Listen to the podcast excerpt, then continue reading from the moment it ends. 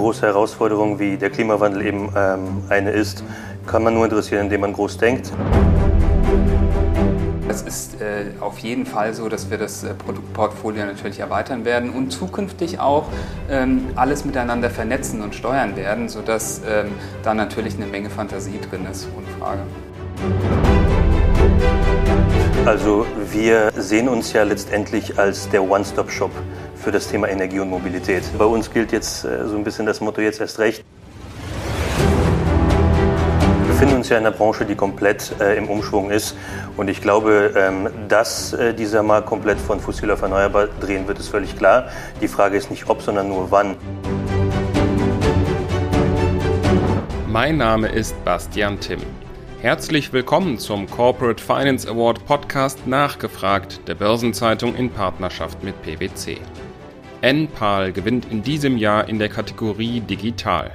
Ja, das Berliner Solar-Startup ist im letzten Jahr nach einer Finanzierungsrunde Deutschlands erstes grünes Einhorn mit Milliardenbewertung geworden. Steigende Strompreise und digitale Prozesse sorgen bei der Installation und Vermietung von Solaranlagen für starkes Wachstum. In der Unternehmenszentrale am Berliner Ostbahnhof habe ich mit Co-Gründer Viktor Wingert und CFO Jochen Kassell im Startup-Stil Perdu über die rasante Entwicklung der letzten Jahre gesprochen und erfahren, dass man wirklich groß denkt bei Enpal. Euer Motto ist ja Think Big. Ich habe ein bisschen gelesen.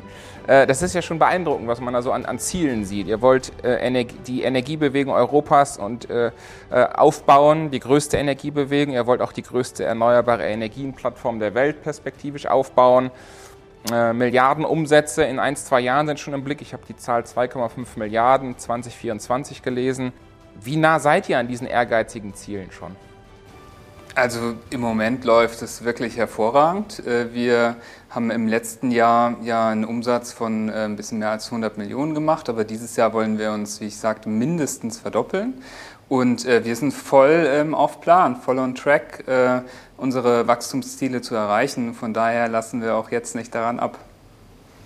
Victor? Absolut. Also ich glaube, große Herausforderungen wie der Klimawandel eben ähm, eine ist, kann man nur interessieren, indem man groß denkt, indem man äh, sich ambitionierte Ziele vornimmt äh, und diese dann auch erreicht. Und insofern haben wir uns ambitionierte Ziele gesteckt und ich bin sicher, dass wir das auch erreichen werden. Wie geht ihr damit um, dass der eine oder andere sich dann kaputt lacht und sagt, naja, komm, die haben momentan Umsatz im zweistelligen Millionenbereich, gerade mal dreistellig geworden, jetzt reden die von Milliardenumsätzen, reden davon, vielleicht der größte Energieproduzent der Welt zu werden. Wir befinden uns ja in einer Branche, die komplett äh, im Umschwung ist. Und ich glaube, ähm, dass äh, dieser Markt komplett von fossil auf erneuerbar drehen wird, ist völlig klar. Die Frage ist nicht ob, sondern nur wann. Und äh, es werden sich dort neue Player etablieren. Und wir glauben, dass wir ganz okay aufgestellt sind, um dort eine Rolle spielen zu können und um dort quasi zu den führenden Unternehmen äh, gehören zu können, die eben diesen neuen Markt, diesen nachhaltigen erneuerbaren Markt aufbauen okay klingt jetzt auch wieder so ein bisschen Understatement. Das heißt, einerseits habt ihr sehr ambitionierte Ziele, andererseits, okay, du meinst schon, ihr seid sehr gut aufgestellt, ihr wachst, ihr verdoppelt euch momentan. Ähm, ihr werdet das ja auch weiter so führen. Das ist immer eine Challenge ne, für eine Organisation, wenn man diese, dieses Wachstum auch halten möchte. Klar, also ich glaube, wir sind äh, auf der einen Seite bodenständig, auf der anderen Seite wollen wir aber natürlich auch super stark wachsen, nehmen uns einfach sehr, sehr hohe Ziele vor, aber äh, wollen auch nicht abheben auf der anderen Seite. Und äh, es ist einfach sehr, sehr viel Arbeit, was da hinten dran steckt und den Weg sind wir wirklich bereit zu gehen. Und vielleicht zu deiner Frage vorhin, ich meine, sonst hätte es ja heute auch kein Amazon, Tesla oder sonst was gegeben. Also von daher, es ist möglich, sowas zu erreichen, aber es ist, äh, ist natürlich ein schwieriger Weg. Aber den sind wir bereit zu gehen. Worauf kommt es da eurer Meinung nach an, diesen, bei diesem steinigen Weg, um dann am Ende erfolgreich zu sein? Also ich glaube, man braucht auf jeden Fall das beste Team ich glaube, wir haben ein sehr, sehr gutes Team zusammen, sowohl im Management als auch ähm, in, in, in der gesamten Company. Wir haben ein, eine Top-Sales-Mannschaft, wir sind sehr, sehr gut in Operations aufgestellt. Ich glaube, das ist das, äh, ist das A und O.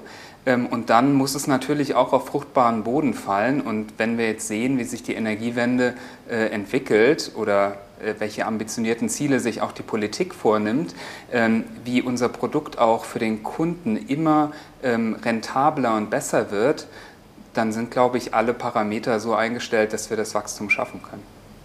Wir müssten oder sollten vielleicht an dieser Stelle auch über den 24. Februar sprechen, der natürlich die Welt verändert hat. Wir haben einen Krieg in der äh, Ukraine. Russland hat die Ukraine angegriffen. Das hat ja auch für euer Business, kann ich mir sehr wohl vorstellen, nochmal hm, erhebliche Implikationen. Habt ihr noch mehr Kundennachfrage seitdem?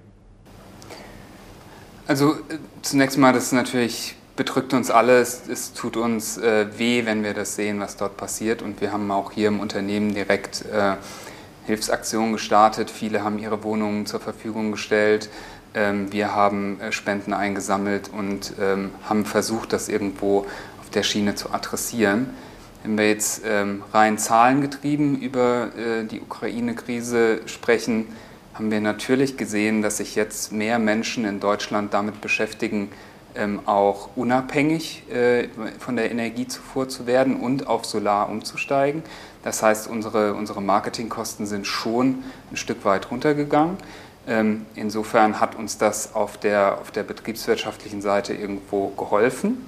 Ähm, aber ähm, langfristig müssen wir natürlich auch schauen, wie wir mit der ganzen Gemengelage umgehen. Gerade wenn wir jetzt über, über Supply nachdenken, der ja bei uns sehr viel in, in China ist. Ähm, genau, also insofern ähm, ja, Licht und Schatten, aber ähm, dadurch, dass der, dass der Mensch ganz klar im Mittelpunkt steht, ähm, äh, sind wir sehr betroffen, was die Ich glaube, was es auch äh, in uns bewirkt hat, ist, dass wir noch entschlossener sind mhm. als, als noch zuvor. Ich glaube, erneuerbare Energien, das wird jetzt noch mal deutlicher als vorher, ist der einzige richtige Weg, ist der einzige Weg, den es äh, Sinn macht zu gehen.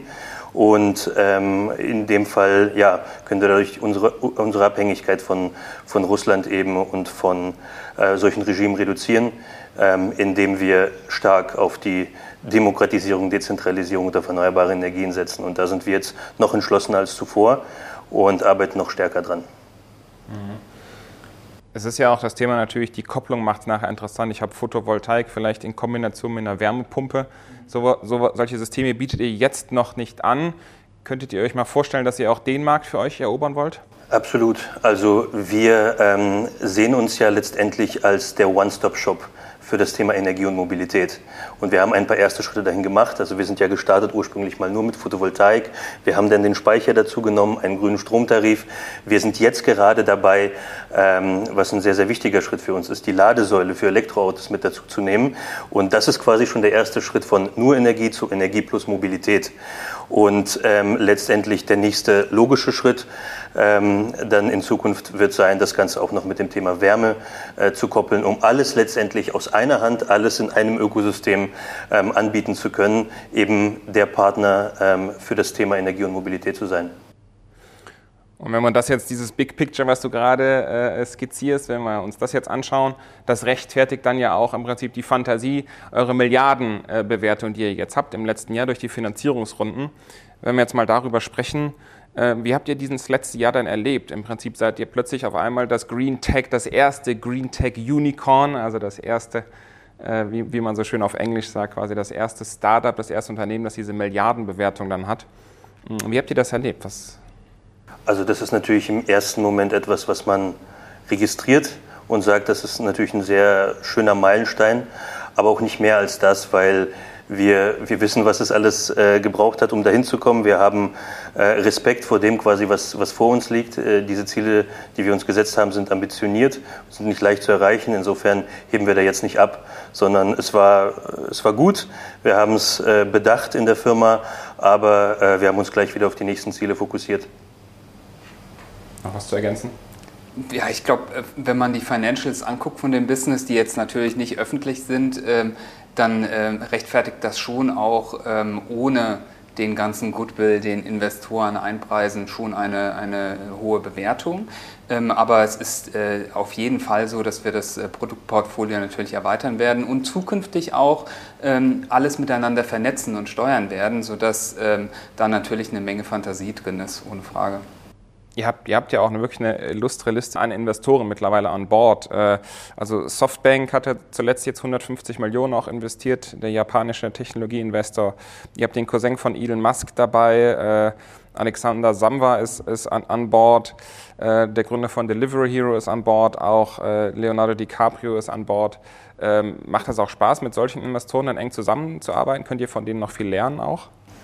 Absolut. Also wir haben in unserem ähm, Investorenkreis darauf geachtet, dass wir möglichst unternehmerisch denkende Investoren haben. Ja? Also nicht nur die, die uns irgendwie Geld zur Verfügung stellen und, und sich dann zurückziehen, sondern die, die uns mit Rat und Tat zur Seite stehen können. Und ich glaube, ähm, wir haben in der Vergangenheit gesehen, dass dieses Feedback, was wir von unseren Investoren bekommen, ja fast noch wichtiger ist als das Geld an sich. Ähm, denn es, sind, es ist eine ganze Reihe, du hast es wie vorhin aufgezählt, dabei, die schon Milliardenfirmen gebaut haben und die viele, viele Herausforderungen schon angenommen haben, viele Fehler auf dem Weg gemacht haben, wo wir uns, glaube ich, ähm, einfach durch diesen Erfahrungsaustausch ja, sehr viel lernen können auch.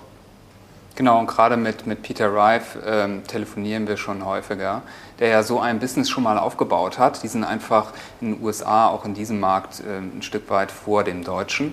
Und insofern können wir da einfach sehr, sehr viel von lernen. Auf einer ganz operativen Ebene, jetzt nicht so sehr strategisch, sondern mehr, äh, wie gestalten wir den Bauprozess oder dergleichen. Und das hilft uns enorm weiter an der Stelle.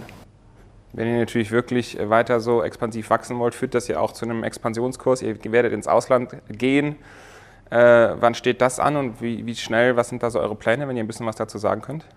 Also wir schauen uns das dieses Jahr an, äh, in welche Länder wir uns äh, in den nächsten, wahrscheinlich im nächsten Jahr und den Jahren danach entwickeln können.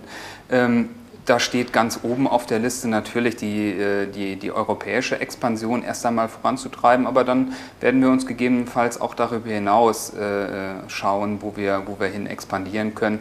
Aber ja, ähm, das äh, ist nicht mehr weit weg. Ja. Könnte man dann auch zum Konkurrenten werden oder zum Partner? In, den, in Amerika? Du hast es ja eben gesagt. Boah, also ob wir jetzt über den großen Teich äh, gehen, das, äh, das diskutieren wir heute noch nicht. Ich glaube, da ist äh, Amerika natürlich ähm, dadurch, dass sie vor, vor der Welle geschwommen sind, jedenfalls vor, vor der europäischen, ähm, ein Stück weit schwieriger, auch für uns dort in den Markt zu gehen, als das hier in Europa der Fall wäre. Aber ausschließen würde ich das jetzt auch nicht. Ähm, aber das ist schon noch weit weg. Reden wir nicht drüber. Gut, ich sag mal, wenn man der größte Energiekonzern der Welt werden will, muss man den Schritt ja irgendwann mal gehen. Das ist äh, ohne Frage richtig, aber ich glaube, bis dahin gibt es noch viele andere Schritte, die wir gehen können. Alles klar. Was wären so die nächsten zwei, drei Schritte, die ihr so seht? Die nächsten Meilensteine? Auch einer ist ganz konkret. Ja, also jetzt, äh, wir werden jetzt, äh, wie Viktor schon sagte, die äh, Ladesäule einführen, also die Wallbox. Das zu dem Komplettprodukt dann oder zu dem ersten Produkt machen, indem wir auch Mobilität verknüpfen mit unserer, mit unserer Architektur. Insofern, das ist für uns das entscheidende Projekt in diesem Jahr. Darauf fokussieren wir uns gerade. Und danach wird es darum gehen, äh, das Produktportfolio zu erweitern. Wir hatten gerade gehört, Wärmepumpe. Es gibt aber auch durch, äh, durchaus Möglichkeiten, noch stärker in die Mobilitätsrichtung zu gehen, auch äh, unseren Stromtarif weiter auszubauen, den wir schon haben, und dann eben die Internationalisierung voranzutreiben. Also da ist schon noch sehr viel Raum, um zu wachsen. Wachstum kostet meistens auch Geld. Wie sieht es da mit dem Börsengang aus? Ist da auch schon irgendwie was am Horizont erkennbar? Ähm, reden wir im Moment auch nicht drüber. Also wir haben ja gerade in der, im letzten Jahr sehr, sehr viel Geld eingesammelt. Wir versuchen sehr äh, sparsam und clever das Geld einzusetzen und auch äh, uns in Richtung Profitabilität zu entwickeln. Ähm, haben da ähm, auch äh, ambitionierte Ziele, die wir uns dort vornehmen und insofern äh, ist ein Börsengang im Moment für uns äh, nicht wichtig, um Geld einzusammeln. Ich würde das äh, auf lange Sicht nicht ausschließen, aber wir reden da im Moment nicht drüber. War ja medial schon mal thematisiert, sogar im letzten Jahr. Aber ihr sagt jetzt klar, momentan dieses Jahr auf gar keinen Fall ein Thema, ist weiter weg. Das ist auf jeden Fall weiter weg. Wir sind voll operativ fokussiert, haben im Moment genug Geld, um zu wachsen und es äh, spielt keine, keine Rolle im Moment für uns. Dann lassen wir mal nochmal über diese Finanzierungsrunde auch sprechen im letzten Jahr. Was waren da so ein bisschen auch die Herausforderungen in, in diesen Gesprächen? Das ist ja nicht so nach dem Motto, man kommt mal kurz zusammen, trinkt ein Bierchen, sagt, und, wie viel gebt ihr? Und zack, wird irgendwas unterschrieben, sondern das dauert ja auch. Nein, das sind in der Regel tatsächlich äh, ziemlich umfangreiche und langwierige Prozesse. Äh, die sind dann thematisch so aufgeteilt, ja, also da guckt man, guckt man sich das Geschäftsmodell zum an, man guckt sich äh, verschiedene Sachen auf der Commercial-Seite an, man guckt sich finanzbezogene Themen an und so weiter und so fort. Und ähm, erst nachdem man diesen, diesen umfangreichen Prozess durchlaufen hat, kristallisiert sich eigentlich heraus, ähm, ist man, ob man auf der gleichen Wellenlänge ist oder nicht und ob das passen könnte oder nicht. Ähm, und ähm, ich glaube, was, was letztes Jahr passiert ist, ist, dass wir von dem Interesse investorenseitig auch ein Stück weit überrascht waren. Also natürlich hatten wir geplant, eine, eine Investorenrunde zu machen, auch eine etwas größere, aber letztendlich, was an Interesse dann zusammenkam, auch ähm, ähm, quasi volumenmäßig, ist deutlich über dem, was wir uns ursprünglich erwartet hatten. Und insofern waren wir in der ja, schönen Situation, uns auch entscheiden zu können, mit dem wir zusammenarbeiten äh, möchten und haben da, glaube ich, einige sehr, sehr gute Investoren an Bord genommen letztes Jahr. Heißt übersetzt ein bisschen, ihr habt jetzt sogar mehr Risikokapital, als ihr eigentlich gehofft hattet oder erträumt hattet letztes Jahr. Wir hatten ursprünglich ähm, uns ein Ziel gesetzt und dieses Risikokapital ähm, haben wir sozusagen in dem ersten Teil der Runde schon eingesammelt und als wir dann gesehen haben, es, ähm, es, es ergibt sich noch mehr Gelegenheit, wir haben ähm, hier ein paar sehr, sehr gute Investoren, die uns potenziell sehr stark weiterhelfen können, haben wir uns mit, dem, mit der Frage auseinandergesetzt, ob wir nicht äh, die Runde noch ein Stück erweitern. Und das haben wir letztendlich dann auch getan, ja hat den CFO sicherlich sehr gefreut dann. Ja, definitiv. Also ähm, das ist auf jeden Fall ähm, für uns wichtig, auch diesen Puffer zu haben. Ich meine, wir haben auch ein sehr hardware-orientiertes äh, Geschäft. Ja? Also wir, wir kaufen die Teile selbst ein, müssen auch derzeit noch einiges vorfinanzieren, sind dann natürlich mit Banken im Gespräch, dass wir das in Zukunft nicht mehr müssen. Aber ähm, insofern ist äh, bei dem starken Wachstum, was wir vorhaben, es auch nicht schlecht, Geld auf der hohen Kante liegen zu haben. Ja. Aber ihr habt nach wie vor diesen Mix aus Fremdkapitalfinanzierung und Eigenkapital. Genau, ähm, die, die Fremdkapitalfinanzierung haben wir eben hauptsächlich in diesen äh, Special Purpose Vehicles, wo wir die Anlagen später rein verkaufen, wo dann äh, Fremdkapitalgeber wie BlackRock oder UniCredit ähm, das Ganze dann refinanzieren, diese Anlagen. Aber wir müssen ja im operativen Geschäft schon viel in Vorleistung gehen, wenn wir die, äh, die Hardware in China einkaufen, bis die hier äh, bei uns ist, im Lager ist und äh, ähm, dann auf den Dächern, müssen wir einfach viel Working Capital ähm, zurzeit zur Verfügung haben, damit wir dieses Geschäft so betreiben können. Man redet ja gerne über Erfolgsfaktoren auch. Was denkt ihr, was waren die Erfolgsfaktoren, dass ihr im letzten Jahr auch mehr Geld bekommen habt oder anders gesagt, dass, dass im Prinzip die Investoren auch so heiß hatten, so viel Appetit auf euch hatten? Tja, also ich glaube, die Investoren wissen schon ganz genau, dass der Markt jetzt in diese Richtung dreht. Jeder sieht die Strompreise, wie sie hochgehen, wie sie durch die Decke gehen. Jeder weiß, dass in Zukunft das äh, E-Auto den normalen Verbrenner überholen wird. Ähm, und insofern ist es, glaube ich, auch ähm, ja, clever oder ich sag mal ähm, vorhersehbar, dass die Investoren auch eher in solche Felder investieren werden. Und äh, deswegen stehen wir dann eben auch bei den Investoren ähm, hoch auf der Liste. Ähm, ich denke, sie schauen sich dann auch ganz genau den Markt an. Also alle Investoren, mit denen wir sprechen, natürlich sprechen die auch mit, mit anderen äh, Unternehmen, die im gleichen Sektor tätig sind und äh, dann äh, ähm, schauen sie eben, wer hat das beste Team, wer hat die beste Execution ähm, und äh, sind dann zum Glück äh, auch äh, auf uns gestoßen und dann eben mit uns zusammengekommen. Ja. Aber ich glaube, da ist schon ähm, ja, ein, ein, ein, strenger Auswahlprozess auch bei den Investoren, die das Ganze hinterfragen äh, und, dann, äh, und dann ihre Entscheidung treffen. Weil im Prinzip, es gibt ja sehr viele Anbieter, wenn man jetzt mal anfängt als so Endconsumer, sagt, oh, Solardach, da gibt es verschiedenste Möglichkeiten. Ich kann es mir selber aufs Dach äh, äh, setzen und äh, finanzieren und abschreiben. Es ist durchaus komplex, man muss sich damit beschäftigen. Man wird plötzlich äh, Unternehmer und, und, und, und und hat vielleicht erstmals mit Umsatzsteuer zu tun. Ihr macht, ihr bietet ja quasi den rundum, das rundum Sorglospaket für den Endkonsumenten. Ihr sagt, wir kümmern uns um alles, um die Wartung, um den Service, du hast mit nichts zu tun und nach 20 Jahren gehört dir die Anlage. Man muss aber auch sagen, nach 20 Jahren sind vielleicht auch die Solarzellen platt, die auf dem Dach sind, formuliert. Also das heißt, die haben auch eine Lebenserwartung von dieser Zeit. Die Frage ist, was hat man nach 20 Jahren noch? Also was ich, was ich so ein bisschen sagen will, was unterscheidet euch wirklich, was ist euer USP von den Anbietern am Markt? Also ich glaube, ähm, wenn man sich äh, die typischen Anbieter am Markt anschaut, dann ist es eben, wie du schon gesagt hast, nicht als rundum Sorglospaket ausgelegt, sondern es wird eine Anlage installiert und der Kunde wird weitestgehend dann damit alleine gelassen. Ich glaube, was wir reingebracht haben, ist, ähm, das Ganze äh, super einfach und komfortabel für den Kunden zu machen. Also du musst dich nicht mit komplexen technischen Dingen auseinandersetzen, weil wir uns eben ähm, darum kümmern, äh, dass die Anlage läuft, dass du entsprechend das aus der Anlage rausbekommst, was was, was du dir eben versprichst als Kunde. Ähm, und ich glaube, ähm, das ist das eine. Und das andere ist, ähm, wir denken das natürlich auch in einem zusammenhängenden Ansatz. Ja? Also ähm, wir hatten eben dieses Thema äh, Ladesäulen für E-Autos, Mobilität. Also bei uns wirst du in der Lage sein, jetzt schon ja, mit der Einführung der Wallbox eine Energie- und Mobilitätslösung zu bekommen. Und das wird im Zweifel immer weitergehen. Und das ist, glaube ich, schon etwas, was ähm, ein einzigartiger Ansatz ist.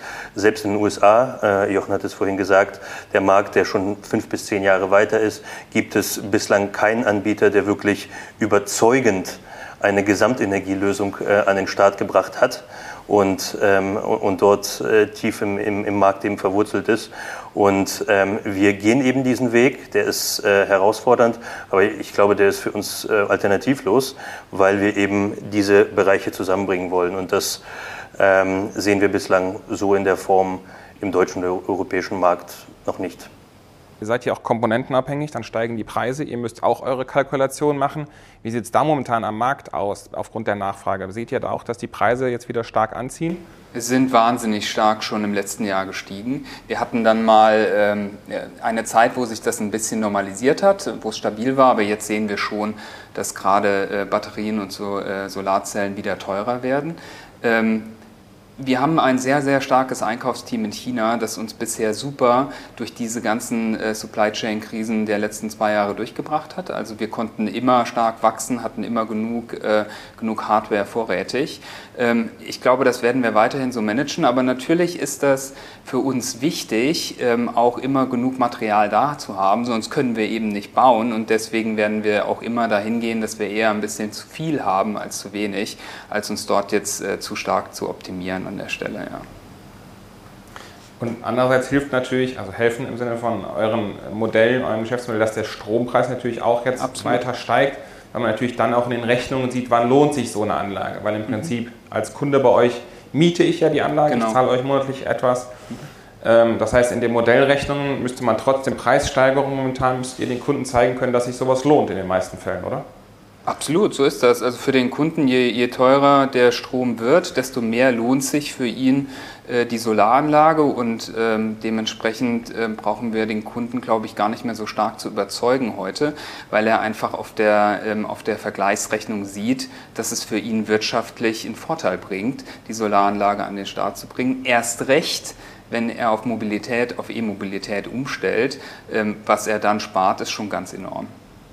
Was ja auch hinzukommen wird jetzt die nächsten Jahre, ist ja weiter die technologische Entwicklung, die ja weiter äh, exponentiell zulegen wird. Das heißt ja auch bei den Solarpanelen ist vielleicht das Thema, was ich eben sagte, dass die in 20 Jahren, die jetzt verbaut sind, vielleicht nicht mehr die Leistung so bringen. Ähm, wie optimistisch seid ihr da, dass uns da auch weitere Revolutionen bevorstehen, was Effizienz angeht? Boah, ich glaube, da stehen wir auch am Anfang von, von äh, jedem solchen Shift. Äh, ähm, es wird sicherlich neue bessere Produkte geben, aber dennoch ist es schon so, dass auch nach 20 Jahren die, die Paneele äh, weiterhin sehr, sehr gute Leistung abwerfen werden. Also wir rechnen eher mit einer Laufzeit von 25 bis 30 Jahre, die diese Module ähm, aufbringen.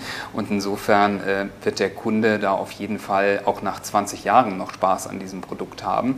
Aber klar, was in, in 20 Jahren an, an Revolution im, im Energiesektor passieren wird, kann jetzt wahrscheinlich noch niemand so richtig vorhersehen. Ich glaube, ähm, auf der Batterie Batterieseite wird sich noch wahnsinnig viel tun, weil das eben gerade auch mit Blick auf, auf die E-Autos äh, von höchster Relevanz ist. Ähm, aber äh, klar, wir werden das auf jeden Fall äh, mitverfolgen und die besten Produkte für unsere Kunden einbauen, die es auf dem Markt gibt. Ja, Batterietechnik, auch Feststoffakkus. Genau. Das ist ja immer so das Thema auch für die Automobilindustrie, genauso für euch man weiß ja nie genau, es ist nicht wie so eine normale Pizzabestellung, wo man ungefähr sagen kann, lief, wird geliefert um 18 oder um 19 Uhr. Man weiß nicht genau, wann ist die Technologie wirklich so weit, dass ihr sie verplanen könnt. Äh, das heißt, auch auf dieser Seite müsst ihr flexibel agieren und entscheiden, oder? Wann ihr bestimmte Produkte bei euch aufnehmt? Also ich glaube, das Gute ist, wir sind ja nicht an irgendwelche festen Hersteller gebunden oder an eine Art von Technologie. Was wir dem Kunden äh, im Prinzip versprechen, ist, dass wir äh, immer mit das Beste, was es am Markt eben gibt, anbieten, weil wir arbeiten auch mit den größten Herstellern, sei es auf der ähm, Modulseite, sei es auf der äh, Speicherseite zusammen und ähm, liefern da wirklich Qualität. Und sollte sich der Markt in eine bestimmte Richtung entwickeln und dort effizientere Lösungen an den Start kommen, dann haben wir natürlich die Möglichkeit, äh, unseren Kunden das anzubieten. Das ist vielleicht äh, der Vorteil eben eines solchen unabhängigen Ansatzes. Ihr wollt wachsen.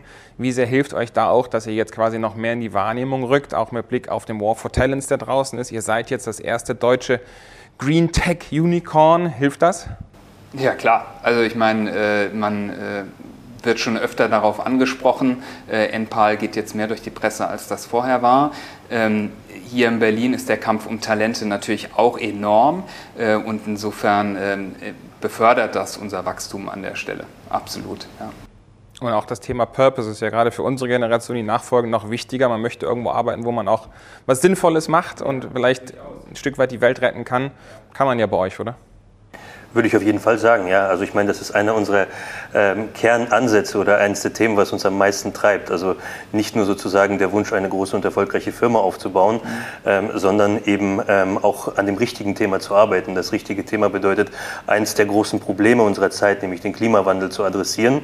Und ähm, ich glaube, dass äh, bei uns, also nicht ich glaube, ich sehe das jeden Tag in Bewerbungsgesprächen, dass ähm, sehr, sehr viele Kandidaten dort sitzen, die sagen, so, ich habe jetzt genug von ähm, äh, Themen, die sozusagen nur meine Firma nutzen. Ich möchte jetzt etwas Höheres, ich möchte einen Purpose und ähm, den sehen viele tatsächlich hier. Ja. Ich meine, Victor hat deswegen die Firma gegründet. Ja? Also ich meine, das steht ja für sich und ich meine, Enpal ist angetreten, um, um da die Welt zu retten und das treibt uns alle an und hat uns hierher gebracht. Aber so als offiziellen Claim habt ihr das noch nicht, ne? Oh, äh, bei uns auf den Fluren auf jeden Fall. Also wir treten an, um die Welt zu retten an der Stelle. Ja. Nicht schlecht. So ist es. Vielen Dank für das Gespräch. Danke. Danke.